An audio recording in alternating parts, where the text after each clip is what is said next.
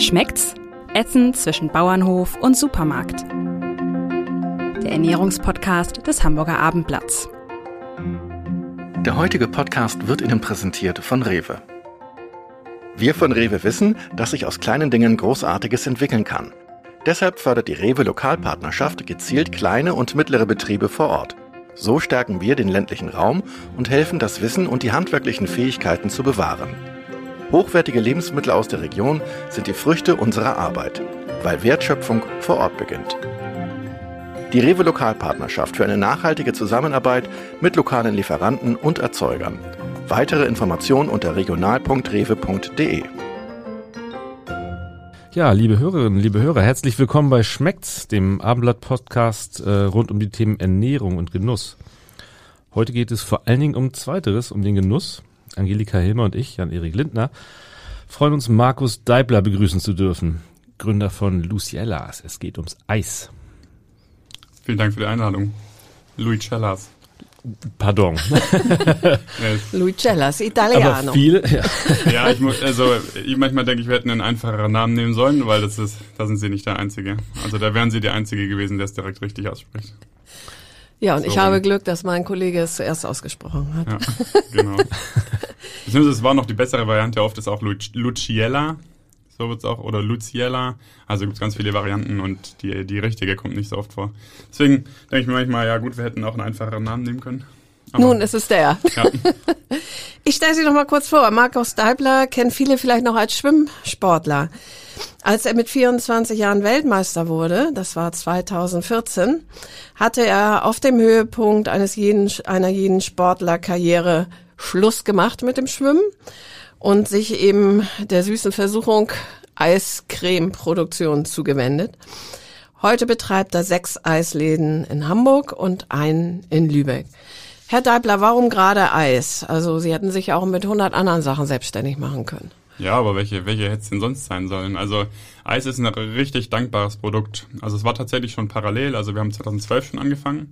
Und ich habe dann nach meinem Karriereende 2014, 15 war das ja, also 14 Dezember, ähm, kein Problem gehabt, mir zu überlegen, was mache ich denn? Also mir war klar, wenn ich, wenn ich aufhöre mit Schwimmen, dann, dann weiß ich, wo ich mich Vollzeit reinstürze.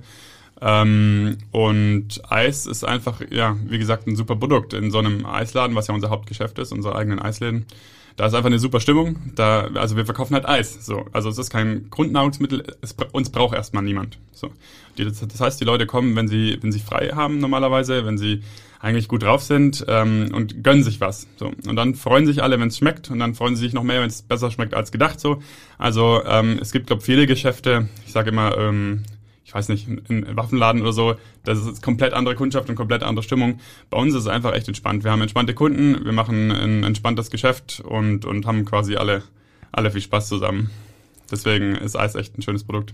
Man kann schön naschen. ja, jeden Tag. Ja, das, das wird ein bisschen überschätzt. Also es ist nicht so, dass ich jeden Tag fünf Kugeln Eis esse, aber natürlich.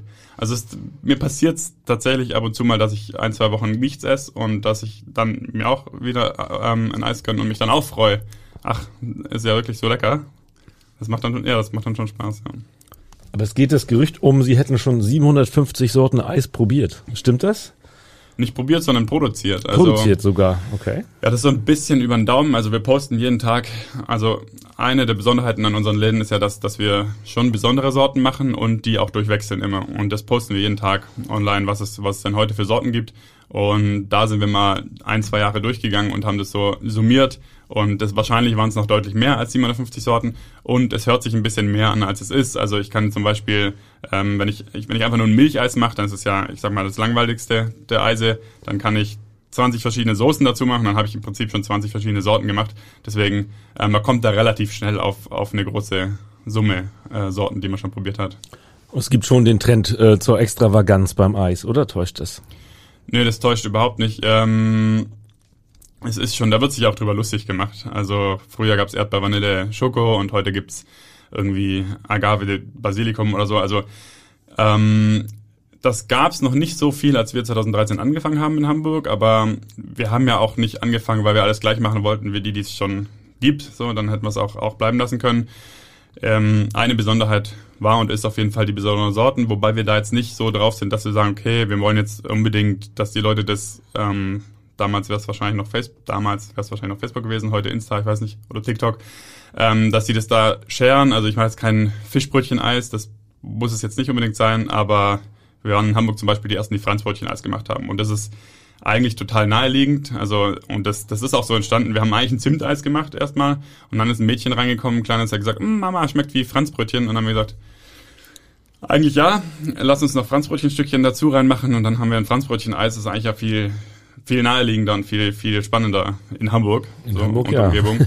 Deswegen ähm, einiges entsteht dann einfach. Wir machen sehr gern besondere Sorten, wir probieren sehr gern neue Sachen aus und es, wir müssen nicht unbedingt auf Krampf ein Curry-Eis machen oder so. Genau, das wäre meine nächste Frage gewesen. Ähm, also ich sag mal so diese Dinge, die man eigentlich mit was Salzigem verbindet, äh, Gewürze, also Curry verbinde ich halt mit dem, vielleicht mit dem indischen Reisgericht, aber sicher nicht mit dem Softeis. Ähm, Gurkeneis kann man sich noch vorstellen, weil es eine kalte Gurkensuppe gibt oder sowas.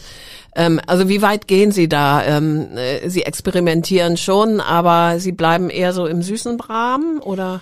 Ja, auch, auch, also da würde ich nicht die Grenze ziehen. Also wir haben da keine harte Grenze. Wir machen, was wir gut finden und, und ähm, aber jetzt nicht auf Krampf, um, um besonders zu sein. Das machen wir halt nicht. Es gibt schon Sachen, ähm, das hat, das ist schon Jahre her, wir hatten zum Beispiel mal ein Spargeleis. Ähm, wir hatten auch mal ein Olivenöleis, was sich ja erstmal total boah, absch abschreckend anhört, aber ähm, das verbindet man ja auch nicht mit süß, überhaupt nicht. Und es ist, man muss es probiert haben. Es ist wenn man sagt, es schmeckt spannend, dann ist es ja immer die kleine Bruder von oder kleine Schwester von nicht gut, so, aber es war tatsächlich, es schmeckt, man schmeckt total Olivenöl raus oder Spargel und trotzdem ist es natürlich süß. Also wir haben kein, noch nie ein Eis gemacht, was nicht süß war. Ähm, das, funkt, das kann schon funktionieren und solche Sorten sind bei uns dann immer die Probiersorten. Also bei uns kriegt jeder Kunde ja immer einen Probierklecks noch ähm, obendrauf. Und solche Sorten werden dann wegprobiert. Also da traut sich dann keiner ran und nimmt eine Kugel oder, oder weniger, aber probieren mögen das total viele und dann wird sie eben leer probiert. Gibt es eigentlich salziges Eis? Lässt sich das überhaupt herstellen? Ich denke an Tausalz im Winter. Ähm, also wir haben ja zum Beispiel auch Karamell, Salz und so, aber da darf man nicht die Vorstellung haben, dass es dann total salzig schmeckt. Und man muss auch wissen, in fast jedem Eis, außer Sorbets, ist ein bisschen Salz. So, das ist ein bisschen wie beim Backen. Also Salz unterstützt einfach den Geschmack. Bei Sorbets funktioniert es nicht, da, die schmecken total komisch, wenn man Salz äh, dazu tut. Und bei einem Karamellsalz zum Beispiel ist halt doppelt so viel Salz drin wie in einem normalen Karamell, wo aber auch schon Salz enthalten ist. Es schmeckt dann nicht salzig. Ähm, äh, man, man kann rausschmecken, dass es minimal salzig ist, aber es ist kein, es ist kein deftiges Gericht so. Also es ist immer noch ein süßes Eis mit einer leichten Salznote. So. Ähm, und es ist trotzdem immer noch so wenig Salz, dass das an der, also dass es keine keine nennenswerte gefrierhemmende Wirkung hat. Also das steuert man über andere über andere Zutaten. Gibt es denn in Ihren Geschäften eigentlich Kunden, die, die reinkommen und schon genau wissen, was sie wollen? Eigentlich nicht, ne? Das ist wahrscheinlich äh, eine Vorortentscheidung, oder? Hm, also doch, gibt's gibt's beides. Also viele kommen, glaube ich, müssen wir jetzt die Kunden fragen, aber viele kommen und gucken, was gibt's und suchen sich irgendwas aus. Es gibt auch natürlich immer noch total viele, die noch nie da waren. Und es gibt auch einige, die kommen und wissen, was sie wollen das ist dann leider die Krux an dem Modell, was wir haben, dass wir immer durchwechseln, dass es manchmal dann eben die Sorten, die es gestern gab, nicht mehr gibt.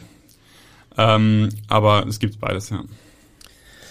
Ähm, wenn Eis zu warm ist, ist klar, was passiert. Es kann aber ja auch zu kalt sein, ne? Dann schmeckt es nicht mehr so. Wo liegt die perfekte Temperatur für ein Eis oder ist das unterschiedlich je nach Zutat? Also ich kann steuern nach Zutaten, wo die, wo die perfekte Temperatur liegt, aber ich habe ja in der Vitrine eigentlich nur eine Temperatur, deswegen muss ich eben alle so, alle Rezepte so steuern, dass sie, dass sie bei der gleichen Temperatur funktionieren. Und ähm, es ist grundsätzlich so, je kälter ein Produkt ist, desto weniger süß schmecke ich. Das heißt, wenn ich jetzt ein Eis oder ist bestimmt in meiner oder anderen schon mal passiert, wenn ich ein Eis auftauen lasse oder eine Schüssel Eis esse und da ist noch ein Rest drin und der ist dann aufgetaut und ich esse den noch, dann denke ich, wow, ist ja ganz schön süß. Das liegt daran, ähm, wenn ich 20 Grad kälter mache, dann schmecke ich die Süße nicht mehr so. Und ähm, zu kalt sein, also ja, es wird immer weniger süß schmecken und natürlich wird es dann, wenn es zu kalt wird, weniger cremig und dann auch für ähm, unsere Servicekräfte schwerer zu portionieren. Also es ist so bei, es wird ungefähr bei minus 18 Grad gelagert und das ist übrigens auch ungefähr die Temperatur, die man zu Hause im Tiefkühlschrank hat. Und das ist übrigens auch ein Qualitätsmerkmal, wenn Eis, wenn es bei minus 18 Grad gelagert wird, nicht portionierbar ist oder kaum. Alles Eis, was im Supermarkt verkauft wird und was sofort portionierbar ist bei minus 18 Grad, würde ich sagen, stimmt irgendwas nicht. Also da gibt's Mittel, das zu machen, aber die äh, würde ich nicht nutzen wollen. so. Das heißt, in der Vitrine hat es ungefähr minus 14 Grad, das Eis, und dann ist es gut, gut, gut portionierbar und kugelbar. Was könnte man denn äh, nutzen, um Eis auch eiskalt portionierbar zu machen? Ja, da gibt's zwei, zwei Hauptmöglichkeiten und die sind, die machen es auch viel billiger und das ist einmal die kostenlose Möglichkeit quasi, ich schlag Luft ein, die ist umsonst. Ähm, das ist auch ein Riesenthema, könnten wir lange drüber sprechen, aber ganz kurz, ähm, Eis wird nach Milliliter verkauft und nicht nach Gramm im Supermarkt, was für die schweren Eise, wo wir dazugehören, wovon es mehr gibt, das sind tendenziell die hochpreisigeren Eise, also auch so ein Ben Jerry's oder Hang das, das sind auch schwerere Eise, da wiegt so ein 500 Milliliter Becher ungefähr äh, 400, 420 Gramm, sage ich mal. Es gibt aber auch Eise, ähm, da gibt's 900 Milliliter Schalen, die wiegen dann 470 Gramm. So, also ist es quasi die Hälfte Luft. So. Und dann ist natürlich ein Riesenunterschied ähm, in den Eisen auch, was für Zutaten benutze ich. So und am Ende eben wie viel davon. Und die zweite Möglichkeit ist eben Zucker. Zucker ist gefrierhemmend. Das heißt, je mehr Zucker ich reinmache, desto weicher ist es bei der gleichen Temperatur. Das heißt, wenn ich viel Zucker benutze, was nach Luft und Wasser und Salz, was aber nicht viel drin ist, ähm, glaube ich, die, die billigste Zutat sein müsste. Ähm, also Zucker, ein Kilo Zucker kostet irgendwie 55 Cent oder so, also nichts quasi. Ähm, also viel Luft, viel Zucker, dann habe ich ein weiches Eis bei minus 18 Grad, was mich als, als Hersteller auch noch nicht viel, nicht viel gekostet hat. Und was schneller schmilzt wahrscheinlich dann auch, ne? Oder? Ja, da sind dann ja oft, also das geht ja Hand in Hand mit, ich nehme keine Sahne, sondern Wasser und Kokosfett oder sowas. Ähm, also da wird ja dann nicht aufgehört mit Sparen und dann Emulgatoren und alles mögliche. Also das muss man dann gucken, welches Eis es ist, genau und wie, wie schmilzt. Das muss nicht unbedingt sein, es könnte sogar sein, es bleibt stehen dann so. ähm, aber es muss nicht sein, dass es, dass es dann unbedingt auch schneller schmilzt. Wobei, ja, also das kann ich gar nicht sagen. Ich habe noch nicht so oft ein schweres Eis neben, neben weiches Eis. Ich habe eigentlich mit den, mit den weichen, günstigen Eisen nichts zu tun. Also ich weiß das drüber und komme ab und zu auch mal in irgendwo eine Situation, wo es, wo es da was von gibt, aber beschäftige mich da dann auch nicht eingehend damit. Neben dem Geschmack ist ja auch die Konsistenz für viele beim Eis ganz, ganz entscheidend. Ne? Gibt es da eigentlich in der Herstellung auch Unterschiede zwischen dem normalen Cooleis und dem, dem Softeis zum Beispiel? Oder ist das einfach dann äh, ja, wärmer. Wärmer, mehr Luft? Ja, Softeis ist hauptsächlich halt, halt, halt mehr Luft. So. Okay. Und sonst ist Konsistenzfrage, das ist ja dann auch so ein bisschen Geschmackssache. Also vielleicht mag ich so ein, so ein leichtes Eis, was, was so eher Richtung schaumig äh, geht. Vielleicht mag ich schwer. Viele mögen Stückchen. Viele mögen aber sagen auch, wenn ich Stückchen haben will, esse ich einen Kuchen. Ich will ein pures Eis quasi. Ähm, manche mögen es eher sahnig, fettig, manche nicht so. Also das ist dann so ein bisschen Geschmackssache. Dass es eigentlich ein gutes Eis cremig sein sollte natürlich und nicht, ähm, ich sage immer, wie so ein wie so ein schlecht gemachtes Sorbet, so wie so ein Richtung Slush-Eis, ähm, so bisschen brüchig und eisig.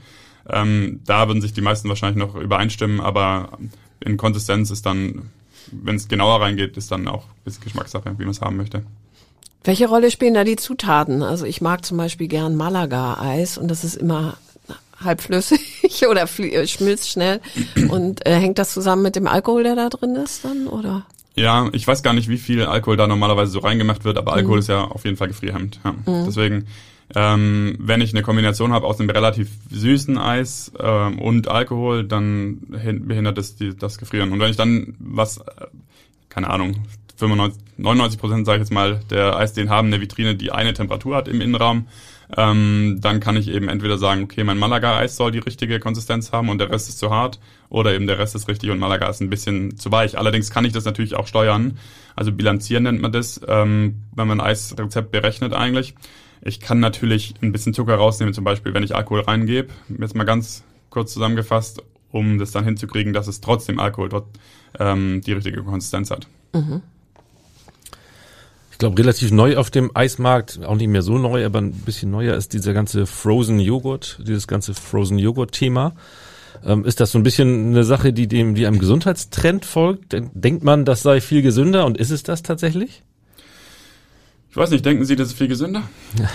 Es ist auch zuckrig, ne? Insofern. Also Joghurt hat halt Joghurt weniger statt Fett. Sahne, so. genau. Das Aber so. ähm, ich, ich, ich denke für mich und ich glaube, das denken auch viele andere Leute, dass im Eis nicht unbedingt das Fett aus der Sahne, was ja eigentlich relativ hochwertiges Fett ist, das Problem ist, ähm, sondern eher der raffinierte Zucker. So, also beide, bei allem ist es wie immer ähm, eine Frage der Dosis natürlich, also ähm, ja, wie immer. Und ich glaube, dass bei Zucker, bei raffiniertem Zucker was wir so im Schnitt uns alle zuführen, dass das insgesamt, ganz unabhängig von woher kommt es jetzt aus dem Eis oder aus einer Fertigpizza, ähm, dass das insgesamt nicht so super ist, das ist, glaube ich, inzwischen relativ vielen Leuten klar. Also Frozen Joghurt Natur ist wahrscheinlich ein bisschen fettärmer, Zuckergehalt wird sich nicht groß unterscheiden als ein Milcheis, sage ich jetzt mal. Aber Frozen Yogurt wird meistens mit Toppings verkauft und dann ist natürlich vorbei. Also dann ist vorbei mit, mit ein bisschen, also dann ist auf jeden Fall eine Zuckerbombe bei den meisten Toppings, die dann so mit verkauft werden. Ähm, ich ich denke, Eis, habe ich vorher schon gesagt, das braucht ja keiner so, um satt zu werden normalerweise. Es ist, es ist kein Brot, also es ist ein Genussmittel. Also das aller, aller, aller Wichtigste, glaube ich, ist, ist der Geschmack und dass es Spaß macht, das zu essen. Also es muss irgendwie spannend sein, es muss einfach gut schmecken und eine schöne Auszeit sein von dem, was ich äh, gerade gemacht habe. Und alles andere, so, also auch bei uns, dass wir 100% natürlich sind und dass die Milch aus der Region ist und so, das sind alles Zusatznutzen. Aber äh, wenn der erste Punkt nicht erfüllt ist, dass es, dass dieses Genussmittel gut schmeckt, dann kann das Demeter Bio sein und noch was, dann wird es niemanden interessieren, weil wie gesagt, ich brauche es nicht. Ich, ich esse es nur, wenn ich, wenn ich, wenn ich Spaß dran habe. Ähm, deswegen, wenn ich mich total gesund ernähren will, dann glaube ich, ist es überhaupt kein Problem, auch ab und zu ein Eis zu essen. Wenn ich jetzt eine, eine Keto-Diät mache oder, oder einfach gerade faste oder so, dann sollte ich gar kein Eis essen und auch keine anderen Süßigkeiten und auch kein Frozen Joghurt. Also das ist so ein bisschen, ja. Also um, also wenn ich wenn ich was Gesundes essen will, dann esse ich auch kein Frozen Joghurt so und wenn ich mir was gönnen will, was trotzdem noch natürlich ist, dann kann ich zu Lucianos gehen. Genau, Sie experimentieren ja auch mit äh, verschiedenen oder geringeren Zuckeranteilen, glaube ich, und setzen Honig und Agavensaft auch ein, oder? Also, ähm, also wie, wie wichtig ist es, ähm, diesen, wie Sie ja schon sagten, insgesamt allgemein zu hohen Zucker, den man so zu sich nimmt, auch ein bisschen übers Eis, über den Eiskonsum zu mhm. reduzieren? Das finde ich einfach persönlich auch spannend, das Thema. Und das war, glaube ich, im, im ersten Lockdown, dass wir uns da dann, also wir haben schon oft drüber nachgedacht, über irgendwas in die Richtung, sag ich mal, und haben dann letztes Jahr angefangen zu entwickeln. Und grundsätzlich gibt es da zwei Wege. Also entweder ich mache ein Eis, was Nutri-Score A hat und Diabetiker geeignet ist und kein Zucker enthält. Und dann, was ich dann auch als zuckerfrei bewerben dürfte dann kann aber auch nichts mehr drin sein. Also dann habe ich quasi ganz, ganz kurz zusammengefasst Wasser und Süßstoff und Aroma. Wow. Ich meine aber, ich bin da nicht weiter eingestiegen dann, weil es war dann so, okay, nee, das machen wir nicht, das passt nicht zu Lucellas und ich habe auch selber keine Lust drauf. Ähm, ich meine aber, dass Wasser, Zucker, Austauschstoffe und Aroma Nutri-Score A haben müsste. Ähm, oder ich gehe in die Richtung, was wir, wofür wir uns entschieden haben, dass ich 100% natürlich bleibe dann werde ich im Nutri-Score nicht hochkommen. Ähm, dann bin Nochmal ich auch eben ganz kurz, äh, Nutri-Score ist äh, äh, Nährwert, ne? Oder? Ja, Nutri-Score ist ja das, was jetzt, was jetzt immer mehr kommt. A bis äh, B, C, D, E, glaube ich. A bis E. A grün, E rot soll dem Verbraucher einen Anhaltspunkt geben im Supermarkt. Kaloriengehalt. Wovon sollte ich mehr mhm. essen, wovon sollte ich mhm. weniger essen. Und da geht's halt primär, ja, wie kann man das ganz kurz zusammenfassen? Also ja, wenn ich, wenn ich ähm, ein Eis mache, normales Eis mache, was ohne Aroma, ohne, also ich sage jetzt mal ein Eis, wie wir es im Moment verkaufen, es enthält Zucker, es hat kein Aroma, kein Farbstoff, es ist halt Haselnuss drin und Zucker und Sa Milch und Sahne, dann ist es eher so bei DE, weil eben Energie, der Energiegehalt total hoch ist. Und wenn ich ein, ein Proteineis mache, was total unnatürlich ist, wo nichts mehr drin ist eigentlich, ähm, dann könnte das ein A haben. Ich hoffe, dass ich das jetzt nicht komplett falsch ähm, erklärt hat, aber dann wird es irgendjemand korrigieren. Ähm, wir haben uns entschieden, natürlich zu bleiben. Damit werden wir kein Keto-Eis haben. Also es wird nicht kohlenhydratfrei sein, es wird nicht zuckerfrei sein, es wird nicht Diabetiker geeignet sein, so. Aber man kann es, also man muss auch unterscheiden zwischen ohne raffinierten Zucker und zuckerfrei. Also zuckerfrei heißt unter 0,5 Gramm Zucker pro 100 Gramm Produkt. Und das hat nicht viel. Also da kann ich, Milch hat viel mehr, ähm, Früchte haben natürlich viel, viel, viel mehr, deswegen da kann ich dann nichts mehr nutzen, was eigentlich im Eis ist. Ähm, deswegen sind wir in die Richtung gegangen, okay, wir bleiben 100% natürlich und machen es ohne raffinierten Zucker. Weil das ist ja so, diese Berge raffinierten Zucker, die man im Kopf hat, ich weiß gar nicht die, die Statistik, wie viel Kilo sich jeder Deutsche ähm, zuführt jedes Jahr, aber zu viel halt, ist ja, das ist ja schon vielen Leuten klar. Und den rauszukriegen, das war dann unser, unser Ziel. Und ähm, da sind wir fertig. Also die gibt's in unseren Läden schon. Da, haben wir, da fangen wir jetzt mit zwei Sorten an. Und die gibt's auch bald im, im Einzelhandel. Da machen wir einmal Erdnuss und den, den süßen wir mit Honig. Ich hätte gern alles mit Honig gesüßt. Äh, Honig hat aber dann auch wieder, wieder Nachteile, so wie, so wie alles. Honig hat natürlich einen Eigengeschmack. Deswegen bei Erdnuss hat's funktioniert. Also ich schmecke den Honig da nicht mehr raus. Ähm, auch, auch viele Tester, das haben wir eigentlich mit Kunden zusammen auch gemacht. So, also haben wir Kunden eingeladen und, und ein bisschen rumgetestet und machen Erdnuss eben ohne raffinierten Zucker mit Honig gesüßt und ein Vanille und da dann mit Agavendicksaft, weil Vanille ja von sich aus relativ sanft äh, im Geschmack ist. Das kann man nicht mit Honig machen, dann schmeckt es immer nach Honig. Deswegen da ähm, süßen wir dann mit Agavendicksaft. Aber die beiden Sorten sind komplett ohne raffinierten Zucker. Die gibt's in den Läden und auch bei dem Einzelhandel. Und ich, ich finde es echt, echt spannend. Also ich würde es nicht zu Ende gemacht haben und auch Becher bedruckt haben, wenn ich's ähm, in irgendeiner Weise als Verzicht ähm, empfinden würde. Also wir haben manchmal nur noch das echte Vanille ohne raffinierten Zucker in der Vitrine. Und es fällt keinem auf, der Vanille kauft so. Wird bei Ihnen ähm, veganes Eis nachgefragt? Total, ja. Also unser erster Laden ist und war in St. Pauli. Da war das auch damals schon, schon immer Thema. Ähm, und was Veganer gerne auch haben, ist eben nicht nur ein, ein Mango-Sorbet oder ein Erdbeersorbet, das gibt's schon immer überall, auch also automatisch vegan, die sind Sorbets sind ja normalerweise auf Wasserbasis, sondern eben auch quasi, ich sag mal in Anführungsstrichen, ein Milcheis, also irgendwas Spannenderes, ähm, was nicht nur plattes Sorbet ist, sondern irgendwas Spannenderes in vegan. So. Und wir hatten von Anfang an immer die halbe Vitrine vegan und haben das auch heute noch. Also da gibt's auch ein Pistazie-Schokostücke oder ein gebrannte Mandel-Ahornsirup oder so in vegan. Und da arbeiten wir dann ähm, auch nicht mehr, haben wir am Anfangs mal gemacht mit Soja, aber das machen wir nicht mehr. Also wir arbeiten auch mit Hafer und Kokos. Milch. Ja, ja, offiziell Drink. Drink. Also Ach so, Milch darf Hafer, nur von der Kuh kommen. Ne? Nicht, ja. Aber, mhm. ja. aber Hafermilch und Kokosmilch äh, umgangssprachlich. Ja. Wie verhält sich dann Eis zu Leistungssport? Para, parallel. Also schöne viele ne, Kalorien. Ja. Haben Sie Eis gegessen, als Sie geschwommen? Also äh, war das Teil Ihrer Ihrer Leistungssportdiät oder eher weniger? Also ich habe ich hab gegessen, das, das wurde ich auch öfter schon gefragt, ob ich da überhaupt was essen durfte, aber ähm, als Leistungssportler ja noch viel mehr als als Normalo, sage ich mal.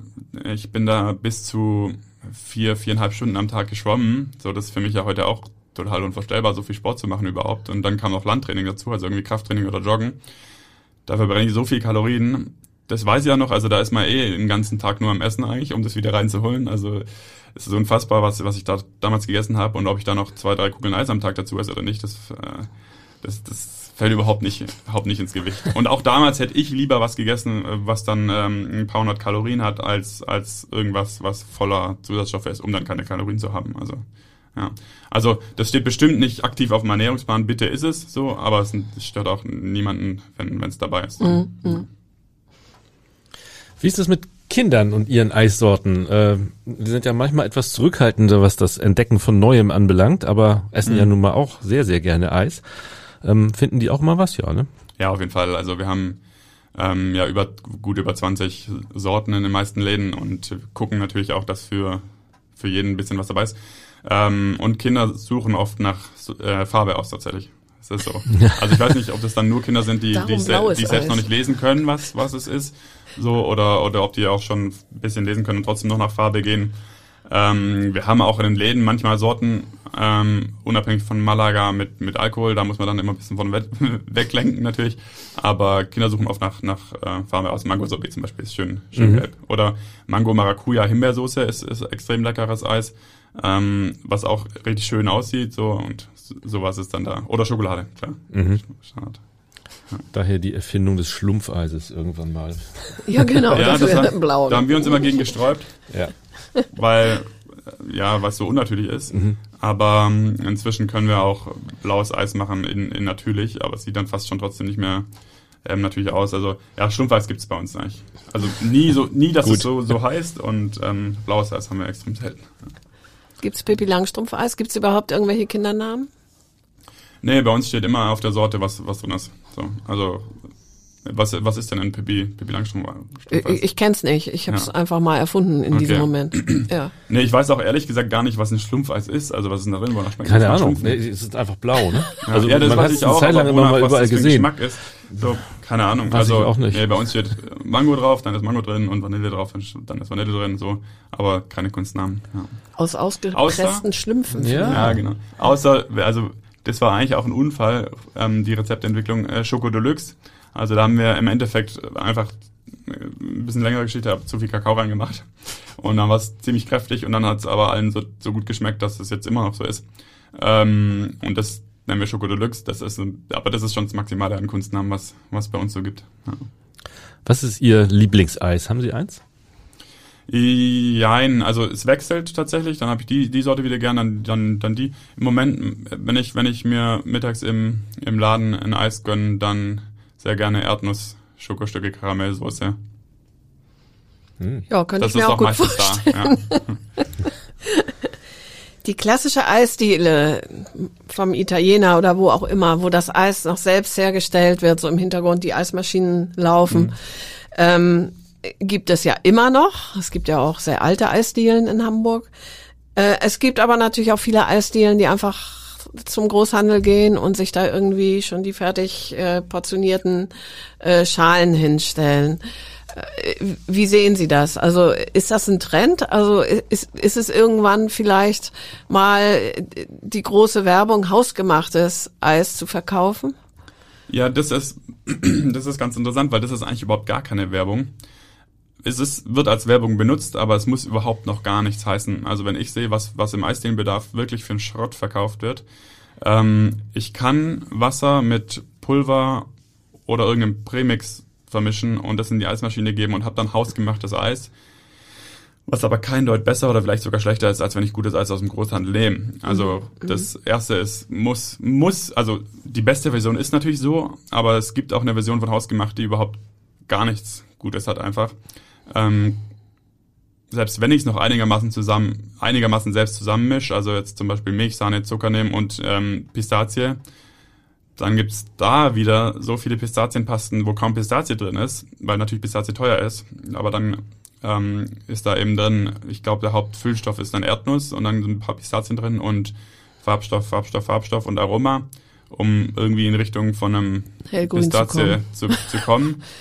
ähm, also hausgemacht äh, aus Kundensicht ist es natürlich schön, es klingt gut, so, aber bedeuten muss es, muss es erstmal gar nicht, so. Und da gibt es bestimmt Zahlen. Ich meine zu wissen, dass die Anzahl Eisdielen weniger wird in Deutschland, aber das ist so, ähm, ja, das ist, also ich habe keine Ahnung, ob ähm, immer mehr Eisdielen das zukaufen. Natürlich ist es im Endeffekt bequemer. So. Und ähm, wenn es mir ein bisschen egal ist, was ich verkaufe, also ich denke mal, wenn ich in einer kompletten Impulslage bin, also wo an irgendeinem Bahnhof oder Flughafen, wo jeden Tag, keine Ahnung, 20.000 neue Leute vorbeikommen. Also ich habe null Stammkunden und es geht nur darum, wie sieht's aus und es ist völlig egal, was ist drin. Das, und mir ist es auch moralisch egal, was ich verkaufe und so. In so einer Lage könnte ich mir vorstellen, dass es da dann eigentlich, eigentlich finanziell am meisten Sinn macht, irgendwas Billiges zu nehmen, was gut aussieht. Ähm, dann habe ich am, am meisten Ertrag. Aber wir in unseren Stadtteillagen, sage ich mal, ähm, bleiben da ja und da wohnen viele Leute und ähm, wir haben auch mehr Spaß daran, dann ja da einen guten Job zu machen und uns Stamm, Stammkundschaft auf, auf, aufzubauen. Ähm, stimmt es eigentlich, dass die italienische, ähm, die Italiener sozusagen die Eiskultur eigentlich erst nach Deutschland gebracht haben? Oder ist das ein Gerücht, was sich hartnäckig hält? Nee, das, das ist auch das, was, was ich meine, meine zu wissen. Also es ist nicht so, dass die Italiener das erfunden haben, aber dass die, dass es dann in Italien irgendwann angekommen ist und dass es dann, ich meine, wann waren das 20er, 30er, ähm, die, also einige italienische Familien nach Deutschland gekommen sind und dann eben im Sommer in Deutschland Eis gemacht haben und im Winter dann wahrscheinlich die meisten wieder in Italien überwintert haben. ist eigentlich ein gutes Konzept. Habe ich leider noch nicht geschafft. Ähm, gibt's ja noch viel. Also es sind dann, nehme ich mal an, die Vorfahren von dem heutigen Damarco, Venezia, was es ja noch überall gibt. Also kann ich jetzt auch keine Prozentzahlen sagen, aber jeder kleineren Stadt oder auch größeren Stadt gibt's ja eigentlich am Marktplatz ein Venezia. Das stimmt. Da, wo ich aufgewachsen bin, gab es im Sommer die Eisdiele, die machte dann im Herbst zu und da kam dann Pelzgeschäft rein. Und dann wurde es wieder gewechselt zum Frühjahr. Ja, heute würde man da vielleicht einen Glühweinverkauf rein. Möglicherweise. Gab es, wir haben ja über Geschmäcker bisher gesprochen oder Aromen oder was auch immer. Ähm, gab es sonst irgendwelche gravierenden Rezeptänderungen so im Laufe der Jahrzehnte? Wurde vor 20, 30, 40 Jahren Eis anders gemacht als heute oder ist das so ein konstantes Ding eigentlich? Hm, Also das Erste, was mir da einfällt, ist Ei, dass eigentlich niemand mehr Ei nutzt, um zu binden, sondern eher, was man vom Backen kennt, Johannesbrotkern und Guacamole. Ähm, was mehrere Vorteile hat, es nicht zu nutzen. Also einmal müssen nirgendwo Hühner gehalten werden, wo ich nicht genau weiß, was eigentlich, wie es denn so geht. Zweitens mal ist immer eine, ein Hygienefaktor ähm, Ei in der Produktion. Und drittens mal kann ich kein veganes Eis machen, wenn ich ein Ei als Bindemittel benutze. Deswegen nutzen wir und ganz viele andere kein Ei mehr, sondern wie gesagt Johannesbrot, kein Guacamole. Es gibt noch einige, die Ei nutzen. Und in der Umstellung war es auch ganz interessant. Das war fast so ein, ja, das war, das muss eigentlich um 2010 gewesen sein, weil am Anfang mussten wir es wirklich noch erklären, warum unser Vanilleeis nicht gelb ist. So. Und ich weiß nicht, ob viele dachten, weil auf den Packungen im Supermarkt die gelbe Vanilleblüte drauf ist, die aber nicht im Eis ist, oder warum viele dachten, dass Vanilleeis gelb sein muss. Also es war halt immer gelb, aber eben nicht wegen der Vanille, sondern wegen dem Ei, was gebunden hat. Und wenn man Ei durch, ersetzt durch die Mehle, ähm, dann ist es nicht mehr gelb. Dann gibt es nichts mehr, was gelb ist. Dann ist es eben weiß mit schwarzen Pünktchen, ein bisschen gräulich, je nachdem, wie, gut ich wie gut ich mix. Und ähm, als wir 2013 angefangen haben, mussten wir ganz oft erklären, warum ist das Vanilleeis nicht gelb. Ne? Also es stimmt doch irgendwas nicht. Und manche Eismacher, habe ich auch mit einem gesprochen, da war dann die Konsequenz, okay, ich mache so und ich mache gelben Farbstoff rein, dann habe ich die Fragen nicht mehr. Aber wir haben echt die ersten, ich weiß gar nicht, zwei Jahre hunderte Male erklärt, warum Vanilleeis nicht, nicht gelb ist. Inzwischen haben wir das gar nicht mehr. Also, anscheinend, also anscheinend äh, wissen es jetzt auch die meisten, dass Vanille nicht gelb ist an sich. Also haben wir echt, ich habe es jahrelang jetzt nicht mitbekommen, dass da nochmal irgendjemand, irgendjemand fragt. Das ist so eine der Hauptänderungen und sonst, ich weiß gar nicht, wann angefangen wurde, zum Beispiel Traubenzucker zu verwenden. Also man kann verschiedene Zuckerarten nehmen im Eis. Und Traubenzucker zum Beispiel hat eine höhere gefrierhemmende Wirkung. Also da sind wir wieder bei dem Konsistenz. Ich habe eine Eisvitrine mit einer Temperatur und 24 Sorten zum Beispiel. Und wenn ich da eine Sorte drin habe, die mir eigentlich gut passt vom Geschmack her, aber ein bisschen zu hart ist, dann kann ich ein bisschen von dem normalen Zucker, sag ich mal, durch, durch Traubenzucker ersetzen. Dann wird's nicht süßer, aber ein bisschen weicher so. Ähm, das weiß ich alle, allerdings gar nicht, wann, wann damit begonnen wurde. Aber ich glaube, ich würde sagen, die Hauptänderung ist, ist natürlich, ähm, dass Ei weggelassen wurde von den meisten. Sie verkaufen ja auch Zutaten für, für Eiscremes zum selbermachen zu Hause, ne? Ähm, dazu braucht man eine Eismaschine, oder? Ja. Nicht zwangsläufig. Also Eismaschinen hätten keine Daseinsberechtigung, wenn sie es nicht schneller und besser machen würden, als wenn ich es ohne mache. So. Also eine Eismaschine, sage ich mal, braucht eine halbe Stunde, um einen halben Liter oder einen Liter Eis zu machen. Und dann ist es, dann habe ich wirklich, wenn ich die richtigen Zutaten nehme, ein richtig, richtig gutes Ergebnis. Ähm, und wenn ich es ohne mache, dann muss ich es eben im Gefrierschrank einfrieren. Und das dauert halt, je nachdem, wie warm ich es reingebe, so sechs bis neun Stunden. Also ist dann ja, eigentlich über Nacht, aber es hilft, wenn ich dann noch alle zwei, drei Stunden hingehe und es einmal umrühre, dass es nicht so Schichten bildet und sich äh, absetzt. Ähm, das heißt, das ist dann eben ein längeres Unterfangen. Aber je öfter ich mir die Mühe mache und hingehe und es nochmal umrühre, desto näher komme ich auch an, an, ein, an wirkliches, an eine wirkliche Eis, Eiscreme. So. Also ich kann auch ohne, ich kann auf jeden Fall, kann ich ohne Eismaschine ein gutes Eis zu Hause hinbekommen. Das ist dann, dann halt ein bisschen aufwendig. Ja, weil das wäre jetzt meine erste Frage gewesen. Die Eismaschine, abgesehen, dass sie es runterkühlt, ist ja ihre Hauptaufgabe eben dieses ständige Rühren, um das Ganze eben cremig und fluffig und mit Luft drunter irgendwie hinzukriegen. Und wenn man da nur alle zwei Stunden mal einmal rührt, dann reicht das auch? Ja, was heißt reicht? Also das ist, je öfter ich mache, desto näher komme ich an das Ergebnis. Aber Ja. ich werde natürlich nicht das, ähm, es sei denn, ich setze mich selber in den Tiefkühlschrank und rühre die ganze Zeit, ähm, bis es fertig ist. Dann werde ich wahrscheinlich ziemlich nah an einem Eismaschinenergebnis sein, habe ich aber noch nicht probiert. Also ähm, ist so ein bisschen, was ist der, was ist der eigene Anspruch. Also ich kann auf jeden Fall viel rausholen, äh, wenn ich es vergleiche mit einem Eis, was ich einfach nur reinstelle, neun Stunden stehen lasse und dann wieder raushole. Das ist dann, ja, halt relativ weit entfernt von einem Eismaschinenergebnis. Aber schon, wenn ich ein paar Mal mir die Mühe mache und es durchrühre, komme ich viel, viel näher an ein, an ein gutes Ergebnis. Also man kann es dann mit einem Löffel auffüllen und braucht nicht einen Presslufthammer. Naja, das hatten wir ja schon. Also das ist nicht schlimm, wenn ein Eis relativ hart ist, wenn es bei minus 18, 18 Grad liegt. So, also ich kann dem gut fünf bis zehn Minuten geben, ähm, äh, zu, zu temperieren, bevor ich bevor ich's dann esse. Wann lohnt sich die Anschaffung einer Eismaschine, würden Sie sagen? Kostet Die- ja schon ein paar Euros.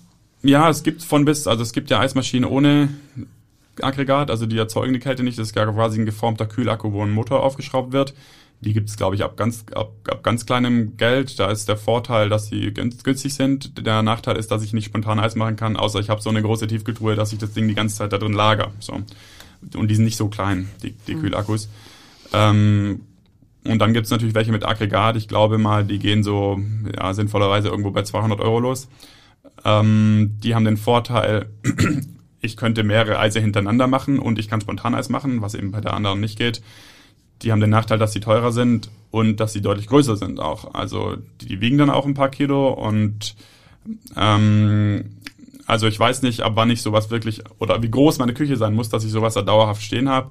Und sonst auch belegt so belegt so eine Maschine eine halbe eine halbe Schublade, würde ich mal sagen. Also ähm, muss jeder für sich entscheiden, ne? wie groß ist, ist das Budget, wie oft habe ich Lust, ähm, Eis zu machen. Es macht auf jeden Fall Spaß und das Schöne am Selbsteis machen ist ja auch, dass ich nicht nur durch Topping und Sahne und Stückchen ähm, mir meinen Wunscheis machen kann, sondern schon die Basis eben ähm, anpassen kann. Also zum Beispiel mit dem, mit dem Eismix, den wir verkaufen, kann ich einen Teil von der Milch durch Banane oder Rotwein oder was auch immer setzen und habe dann ein, ein richtig leckeres Schoko-Rotweineis. So, das ist halt ähm, das Reizvolle, vor allem auch am, am selbst Eis machen. Ich kann wirklich genau das Eis machen, was ich, was ich spannend finde. Ja, hochkreative Angelegenheit, klar. Gehen Sie eigentlich manchmal in den Supermarkt und kaufen sich ein Stieleis? Nee. müsste ich, Warum nicht? Müsste ich überlegen, weil ich, weil ich das letzte Mal gemacht habe. Also wir hatten mal auch ein, ein Stieleis im, im Programm 2018 und haben dann festgestellt, dass ähm, die Stieleiskunden ganz andere Kunden sind, als die, die es im Becher kaufen. Echt. Es ist einfach, es ist beides kalt, aber das war es eigentlich auch mit Gemeinsamkeiten. Ähm, es ist komplett andere Kategorie eigentlich. Ähm, ja, eigentlich vom Ding her finde ich Stieleis auch ganz interessant. Man kann es halt mit einer Hand essen, ne? Das geht halt mit allen anderen Eisen nicht. Aber das ist dann, deswegen wird es auch viel an Tankstellen verkauft. Ähm, ich kann es während dem Autofahren essen. Das kann ich mit einem Becher nicht, auch nicht, wenn ein Löffel dabei ist, dann brauche ich immer zwei, zwei Hände. Das ist so, so ja, der Unterschied vom Verzehr an sich. Aber sonst, ähm, nee, also schöner und frischer und leckerer ist ja eigentlich schon nochmal eine, eine Kugel in der Eisdiele. Und da sitze ich an der Quelle, deswegen müsste ich äh, überlegen, wann das war, dass ich das letzte Mal einen Stieleis gegessen habe. Die müssen wahrscheinlich auch von der Konsistenz sich anders verhalten. Ne? Also so ein äh, Eis am Stiel äh, darf dann vielleicht nicht so schnell schmelzen, muss ein bisschen härter sein, dass man es abbeißen kann, richtig, oder? Genau, und da gibt's da gibt's einen gewissen Unterschiede. Auch die die Schokolade, wenn Schokolade überzogen ist, die muss die, die sollte das ist ja oft dann eher auch eine Fettglasur offiziell und keine Schokolade. Wenn die zu knackig ist und äh, der Autofahrer an der Tankstelle das Eis kauft und es knackt und fliegt ihm auf den Sitz und er kann sich nicht drum kümmern und er sitzt in den Sitz rein, dann ist er genervt und das war das letzte Mal, dass es Eis, Eis kauft. Also auf solche Sachen muss man beim Stieleis dann ähm, ein bisschen achten. Und beim Stieleis gibt es eigentlich zwei Arten, das zu produzieren. Einmal, und so ist es, wenn, wenn man eine kleine Menge nur produzieren möchte oder kann, dann wird eigentlich der Eismix nur eingefroren in, in vielen Fällen. Das ist also bisschen professionellere Variante, als wenn ich zu Hause meinen Eismix in, in den Tiefkühlschrank stelle mit einer, in einer Joghurtform Form oder so. Oder es wird wirklich durch eine Eismaschine ähm, gemacht und dann in Form geschnitten eigentlich. Also das sind dann Rohre in Stiel, Stiersform und dann wird's geschnitten und dann noch mit Schokolade überzogen. Da muss man aber richtig, richtig viel produzieren, dann, dass, dass man so eine Maschine einmal belegen kann. Deswegen, und ja klar, dann an der Rezeptentwicklung muss natürlich, es muss als Stieleis verzehrbar sein, ja. Wir waren vorhin ja schon bei guten und schlechten Eisverpackungen aus dem Supermarkt. Das gibt's ja, gibt's ja auch. Also es gibt ja auch eben diese schwereren Sorten, die wahrscheinlich auch dem hausgemachten, selbstgemachten, privaten Eis aus der Eismaschine nichts nachstehen, würde ich mal schätzen. Wobei man natürlich dann die eigene Kreativität nicht austoben kann. Ne? Nur noch als Topping oder Stückchen, ja. Ähm, ich habe das öfter schon gesehen, wenn ich sowas kaufe, dass da so Eiskristalle oben auf dem Eis drauf sind. Ist das ein, Qualitätszeichen, also in dem Fall für schlechte Qualität vielleicht? Oder ist das mal angetaut gewesen? Oder was will mir das sagen? Aber wenn es wirklich angetaut gewesen wäre, dann würde es nochmal komplett anders aussehen. Also das ist bei Eis ja auch so, wenn es einmal ein bisschen antaut, dann ist es äh, kaputt. Und wenn also wir machen unsere Packung randvoll und da haben wir die Gefahr nicht, aber also ich weiß nicht, um welche Packung es jetzt geht, aber wenn Luft eingeschlossen ist in der Verpackung, dann ist es halt so, ähm, also wenn ich jetzt eine irgendeine Plastikverpackung habe, wo vielleicht noch so Eisspitzen drauf sind oder so, ähm, wenn ich die Apfel und Luft mit einschweiß quasi, dann ist in der Luft ähm, Feuchtigkeit und die muss mhm. irgendwo hin. Das gilt auch für zu Hause. Wenn ich mein Eis offen habe und es nochmal einfriere, ähm, dann ist es sinnvoll, wenn ich möglichst wenig Luft mit einfriere, weil die Feuchtigkeit aus der Luft, die aus der Zimmertemperaturluft muss irgendwo hin. Es ist nicht schön und wenn auf der Oberfläche ein paar Eiskristalle sind, dann würde ich da sogar, nehme ich jetzt anderen Schutz, aber ähm, die wegmachen und ein bisschen drüber hinwegsehen. Anders ist es, wenn im Eis äh, irgendwie mhm. viele Eiskristalle sind, dann stimmt tatsächlich irgendwas nicht. Also da müssen wir, müssen wir auf, auf, auf Fehlersuche gehen, was da in der Produktion und oder in der Lagerung schiefgegangen ist. Wie lange kann ich denn überhaupt so eine angebrochene größere Eispackung im Tiefkühlschrank aufbewahren? Was meinen Sie? Also es steht ja ein MAD drauf, was vom, vom Hersteller ähm, gewählt wird. Es ist so, es ist tiefgekühlt, ne? Also es wird eigentlich nicht schlecht, also nicht so schnell wie ja, wie, wie andere Sachen. Ähm, es ist aber auch so, also ich habe jetzt gerade vor ein paar Wochen ein Rückstellmuster von uns probiert, das war glaube ich eineinhalb Jahre über MHD oder so und damit war gar nichts. Bei uns besteht ein bisschen die Gefahr, weil wir eben keine Emulgatoren benutzen und so, ähm, dass es sich, dass es irgendwann so Richtung ein bisschen sandig wird und sich wieder auftrennt, so, weil wir eben nichts nutzen, um Fett und Wasser zu verbinden künstlich. Aber das, selbst das war bei dem Eis nicht so. Ähm, also es kommt sehr darauf an, wie gut gehe ich damit um. Also wenn ich wenn ich jetzt eine, eine Literschale habe oder so und die oft raushol, antauen lasse, einen Löffel esse und den Rest wieder reinstellt, ist natürlich Gift für die, für die Qualität, dann leidet das Eis. Und ähm, am, am optimalsten ist es tatsächlich, wenn ich jetzt so einen 500 Milliliter Becher habe von uns oder egal von wem, wenn ich da ein Drittel raus esse oder so, dann ist es am besten für das Eis, wenn ich die Oberfläche wieder ein bisschen glatt streiche, dass es nicht so zerklüftet ist quasi, also wenig Oberfläche hat einfach. Und optimalsterweise dann noch so ein ähm, Brotpapier oder Frischhaltefolie oder so drauf mache, damit echt quasi das luftdicht zu ist, so dass die Oberfläche nicht leidet. Ähm, wenn die Oberfläche gelitten hat, dann muss ich auch nicht unbedingt gleich das ganze Eis wegschmeißen. Also dann könnte ich auch wirklich einen halben Zentimeter, Zentimeter wegmachen, wenn's, wenn ich, wenn ich das alles nicht mache und ein halbes Jahr im Tiefkühlschrank habe und dann oben sehe, okay, es ist total trocken und uh, ähm, dann muss ich nicht gleich die ganze Packung wegschmeißen. Dann kann ich auch mal schauen, ob das vielleicht nach einem Zentimeter alles wieder normal ist. So. Aber es, also es kommt sehr darauf an, wie, wie es gelagert wird. Wir haben in den Läden zum Glück nie das Problem, dass irgendwas lange da ist. Aber ähm, ich kann mich jetzt nicht auf Monate oder Jahre festlegen, aber wie gesagt, dass das jetzt eineinhalb Jahre drüber war, das müsste dann so drei Jahre alt gewesen sein und damit war überhaupt nichts. Also ähm, da würde ich mich auch immer ein bisschen auf auf meinen auf meinen Geruchs- und Geschmackssinn verlassen. Also wie bei allen Lebensmitteln. Ne? Also mhm. wenn Milch ja. vor drei Tagen abgelaufen ist, ich meine, bei Milch geht Eis viel schneller als bei Eis jetzt, aber und die schmeckt noch total normal, dann trinke ich die zu Hause so, und schütze die nicht weg, weil, weil das MAD anders draufsteht. Aber ja, muss jeder für sich entscheiden. Sie haben ja auch einen Online-Shop. Ähm, kann man sich natürlich, das war das Erste, was ich dachte, als ich sah Shop. Eis online verkaufen ist ja nicht so einfach, aber es gibt natürlich die Eismischung für zu Hause und man kann eben auch Eis bei Ihnen kaufen, das man dann in einem der Läden abholt.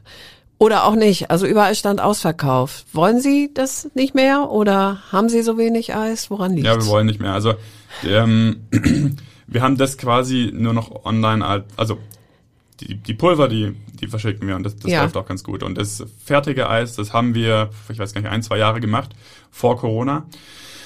Ähm, es ist nur so, mh, mm, es geht nicht als Expressversand. Also bei Expressversand äh, würde mich, glaube ich, das Porto schon irgendwie 16 Euro kosten. Bei dem Gewicht, das zahlt keiner und das lohnt, lohnt sich einfach nicht so. Das heißt, es geht nur normaler Versand. Und das hat okay funktioniert, aber es ist einfach oft auch, also zu oft zu spät angekommen. Und dann ist natürlich für den Kunden sehr unangenehm, weil da kommt dann eben getautes Eis. So. Und ähm, dann erstatten wir das natürlich, aber haben natürlich die Kosten gehabt so. Und DHL garantiert ja keine Laufzeiten so. Deswegen, es war am Ende für uns viel Aufwand und viel, viel Schererei für, ja, es hat, es hat zu viel nicht funktioniert. Und dann kam Corona und dann war in den ersten Monaten Corona, weil haben ja alle alles nur noch per DHL verschickt irgendwie, weil alle zu Hause waren. Und dann hatten die Sachen Laufzeiten von zwei, drei Wochen. Also da ist dann die Fehlerquote explodiert. Oh so, und dann haben wir gesagt, okay, wir hören jetzt mal in diesem Moment mal auf. Ähm, und das ist tatsächlich seitdem äh, so, wir hätten, also wir haben nicht, wir haben nicht wieder angefangen, weil weil wie gesagt schon davor war es so, okay, wir haben es gemacht, es ist ganz, es ist witzig auch mit mit Trockeneis Eis durch die durch die Republik zu schicken, aber ähm, und es war auch hauptsächlich dafür gedacht, nicht um in den Läden das abzuholen. Da kann man einfach hingehen, da gibt es die Becher auch, da steht ein extra Kühlschrank, da braucht man Muss man nichts vor, ja. Ähm, deswegen ausverkauft ist nicht das richtige Wort, aber das Shopsystem lässt mich da nicht so richtig was anderes hinschreiben. Deswegen das ist eigentlich nur noch als Sortenübersicht gedacht und wenn jemand die Nährwerte oder die Zutaten oder sowas ähm, nachschauen will, dann findet das bei uns und kaufen kann man es eben im Einzelhandel und in unseren eigenen Geschäften. Aber verschicken haben wir gerade auch nicht nicht geplant. Also vielleicht wir überlegen, ob wir im, im Juni irgendwie mal aktionsweise das machen ähm, mit den neuen Sorten ohne raffinierten Zucker so. Aber sonst ist das gerade nicht geplant, wieder Eis per DL zu verschicken. Es ist ja auch irgendwie am schönsten, in die Eisdiele zu gehen, sich ein Eis zu kaufen und äh, das dann irgendwo in der Umgebung, am besten in der Sonne aufzuessen. Genau, das ist, ja, ich meine, es, da geht's ja auch nicht, also bei dem, was wir quasi verkaufen in Eisdielen, ist ja das Eisprodukt eine Sache, aber es ist ja schon auch ein bisschen das Erlebnis. Da bin ich auch ganz, ganz, ganz froh. Also man kann auch die Becher aus dem Handel nicht es ist am Ende eigentlich das gleiche Produkt, aber es ist nicht vergleichbar mit dem Erlebnis, was ich habe. Ähm, ob ich jetzt im Supermarkt kaufe, nach Hause gehe, auf dem Sofa esse oder ob ich mit Freunden ein Eis essen gehe, eine Eisdiele, das ist was anderes. Und da bin ich ganz, ganz froh drum, dass unser Geschäft, glaube ich, auch in naher Zukunft nicht ins Internet abwandern kann. Nee, das ist relativ krisenfest, glaube ich. Also ähm, der, die Lust auf Eis äh, wird wahrscheinlich auch immer bestehen bleiben, selbst bei Kurzarbeitern und was weiß ich, die ein bisschen gucken müssen, dann gibt's halt vielleicht nur eine Kugel statt zwei oder so. Ja, krisenfest, außer wir müssen zumachen. Ja gut, Oder es okay. regnet äh, April und Mai komplett durch. Stimmt, die Witterung, also irgendwas ne, ist ist die immer, Krise. Genau. Also wir sind ja. natürlich schon wetterabhängig. Also Ja, ja. Sonne wichtiger als Temperatur. Am besten natürlich Sonne und Temperatur. 25 Grad Sonne ist optimal. Ähm, ja, also irgendwas ist immer. Vielleicht Aber wird's ja noch in diesem. Sommer. Ja, da hoffen wir drauf. Ja, auf jeden Fall. Und sagen an dieser Stelle vielen Dank. Das Danke war auch, sehr ja. spannend und hat Appetit gemacht. Ja, ganz Perfekt. genau.